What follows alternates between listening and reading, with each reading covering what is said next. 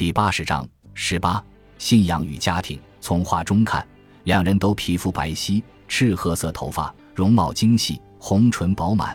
这些体征在当时是很受仰慕的。肖像也体现了他们的极其富有。肥力戴着很宽的金项链，或者更准确的说法是金项圈，身穿白色貂皮镶边的长袍。玛格丽特戴的金项链比较长，喉部悬挂着很大的红色宝石垂饰。她的裙子是用富丽堂皇的锦缎织物制成的。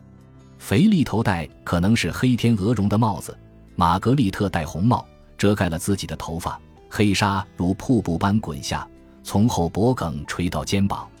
玛格丽特受到普遍赞誉，但最引人爱慕的是肥力，他因为英俊而获得了“美男子肥力”的绰号。不过，他受到的慷慨赞誉并没有冲昏他的头脑，因为大家都说他风度翩翩，具有丰富的个人魅力。尽管他们拥有财富和地位，但童年却很悲惨和艰难。他们的母亲玛丽嫁给了神圣罗马皇帝的儿子马克西米利安，很快生了两个孩子。因四百八十二年，玛丽和马克西米利安在布鲁日附近的草地狩猎。玛丽的马在跳过一条水道时突然转向，二十五岁的玛丽从马背摔下，而马则倒下来压在她身上。他内脏受损，三周后去世。和通常情况一样，他的死亡引发了继承的问题。他们伤心欲绝的父亲在处理这些问题的时候。腓力和玛格丽特被交给他们的外祖母照料。此时，腓力年仅四岁，玛格丽特还是个蹒跚学步的婴儿。随后几年，他是在欧洲北部的佛兰德领地与外祖母一同度过的。玛格丽特很快被许配给未来的法兰西国王查理八世，三岁时被送到昂布瓦斯宫，交给法兰西宫廷抚育。但查理八世看到一个更富有的女继承人。布列塔尼的安妮在婚姻市场待价而沽的时候，就抛弃了玛格丽特。年仅十一岁的玛格丽特被送回家，去面对不同的命运。这对玛格丽特及其父亲来说是双重羞辱，因为丧偶的马克西米利安原本打算娶布列塔尼的安妮，而在此期间，勃艮第公国的孩童继承人腓力落入一连串自私自利的廷臣手中。与伊莎贝拉女王的父亲和兄弟们的经历类似，玛格丽特和腓力与胡安和胡安娜订婚的时候，他们的前世应当给伊莎贝拉女王敲响警钟。婚礼需要大量的后勤筹备工作。因四百九十六年，十七岁的胡安娜要先嫁给腓力，将有一支舰队送她北上去佛兰德，然后带玛格丽特回到卡斯蒂利亚，以便举行她与胡安的婚礼。胡安娜启程的日子快到了，女王表示对此次旅途有些担忧，或许还担心胡安娜不能很好的胜任她未来的新责任。由于法兰西入侵意大利以便夺取那不勒斯，欧洲各地燃起了战火，所以海路漫长而充满风险，而且从卡斯蒂利亚到佛兰德的路途要经过法兰西沿海。伊莎贝拉担心胡安娜被法兰西人拦截并俘虏。女王组织了一百一十艘船的舰队，以及约一万士兵和水手去护送她的女儿。如果遭遇恶劣天气，他们不能在法兰西寻求庇护，而只能向更西方航行，深入大西洋，然后努力去往英格兰。伊莎贝拉满腹忧愁，陪胡安娜到了她启程的地点——西班牙北岸的港口城市拉雷多，在船上与女儿待了两晚。他看到女儿要离开。十分悲伤。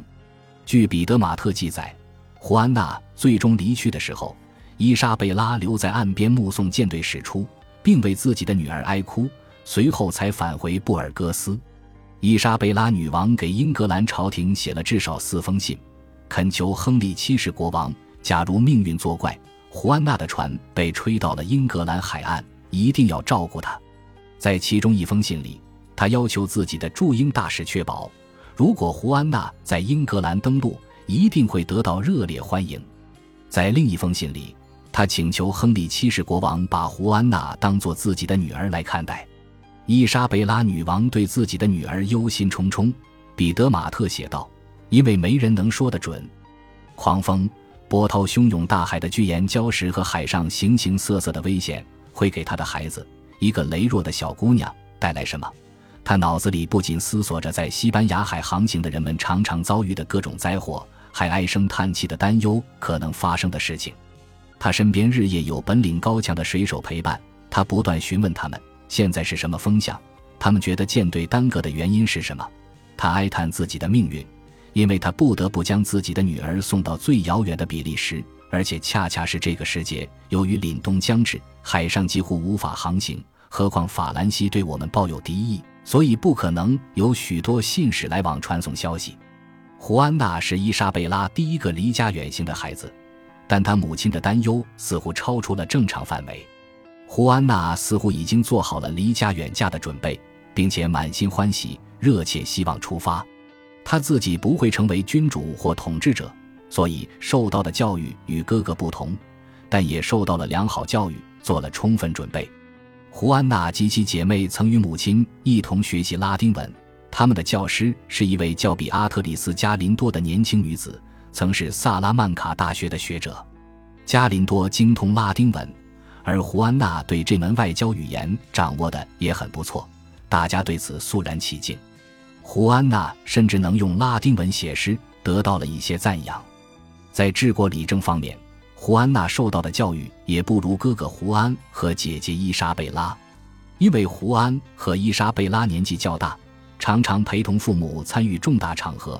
很小的时候就耳濡目染地学习如何掌控必须的程序和宫廷礼节，而胡安娜、凯瑟琳和玛利亚常常被留在后面，没有机会抛头露面。现在，伊莎贝拉女王似乎不愿意胡安娜离开自己的视线范围，她似乎在这个女儿。自己的第三个孩子身上发现了某种弱点。伊莎贝拉女王之所以特别忧愁，另一个原因是她收到了一些噩耗。她的母亲之前许多年一直居住在阿雷瓦洛，她在这年八月中旬去世了。这消息对女王的打击很大。用马特的话说，他母亲多年来一直隐居不出，因为年高而疲惫不堪且衰弱。但伊莎贝拉每年拜访母亲一两次，为了看望母亲，她要骑马横穿整个王国，并花时间陪伴她。在这些拜访期间，她通常会亲自侍奉母亲。母亲的死让她震惊，因为她是伊莎贝拉自己原先家庭的最后一位成员。伊莎贝拉终于离开沿海地区去布尔戈斯的时候，就是为了去主持母亲的葬礼。胡安娜启程几天之后。伊莎贝拉还在与目睹女儿离去造成的忧郁做斗争的时候，伊莎贝拉就开始尽职尽责地安排母亲的送葬和下葬仪式。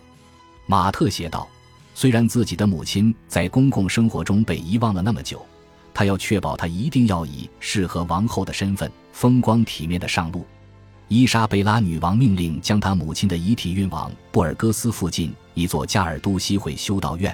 在那里将其安葬在她父亲胡安二世国王和英年早逝的弟弟阿方索身旁。他们三人长眠的地点是米拉弗洛雷斯的一座哥特式修道院，在圣地亚哥德孔波斯特拉朝圣之路沿途，临近卡斯蒂利亚多位国王和王后的埋葬地。这座修道院是他父亲出资建造的，他把自己心爱的罗希尔范德魏登祭坛装饰画就安放在那里。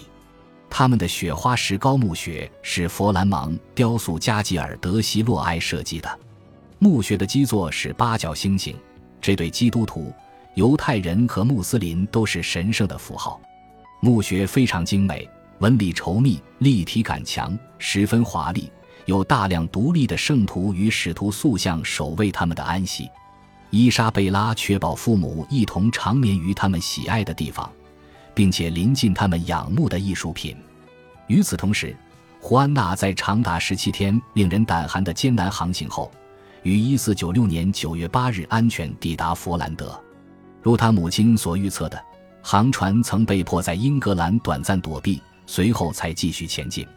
舰队中一艘船在风暴中沉没，胡安娜失去了许多侍从人员和大部分结婚礼物。最后，腓力也没有到场迎接他。他正在奥地利的蒂罗尔与父亲待在一起，一个多月后，他才赶来与胡安娜相见。胡安娜抵达佛兰德时，迎接他的是腓力的十六岁妹妹玛格丽特，后者代表整个家族来欢迎胡安娜。胡安娜暂时投宿于一家修道院，十六位贵族小姐和一名妇人，个个身穿金线华服，在她身边侍奉。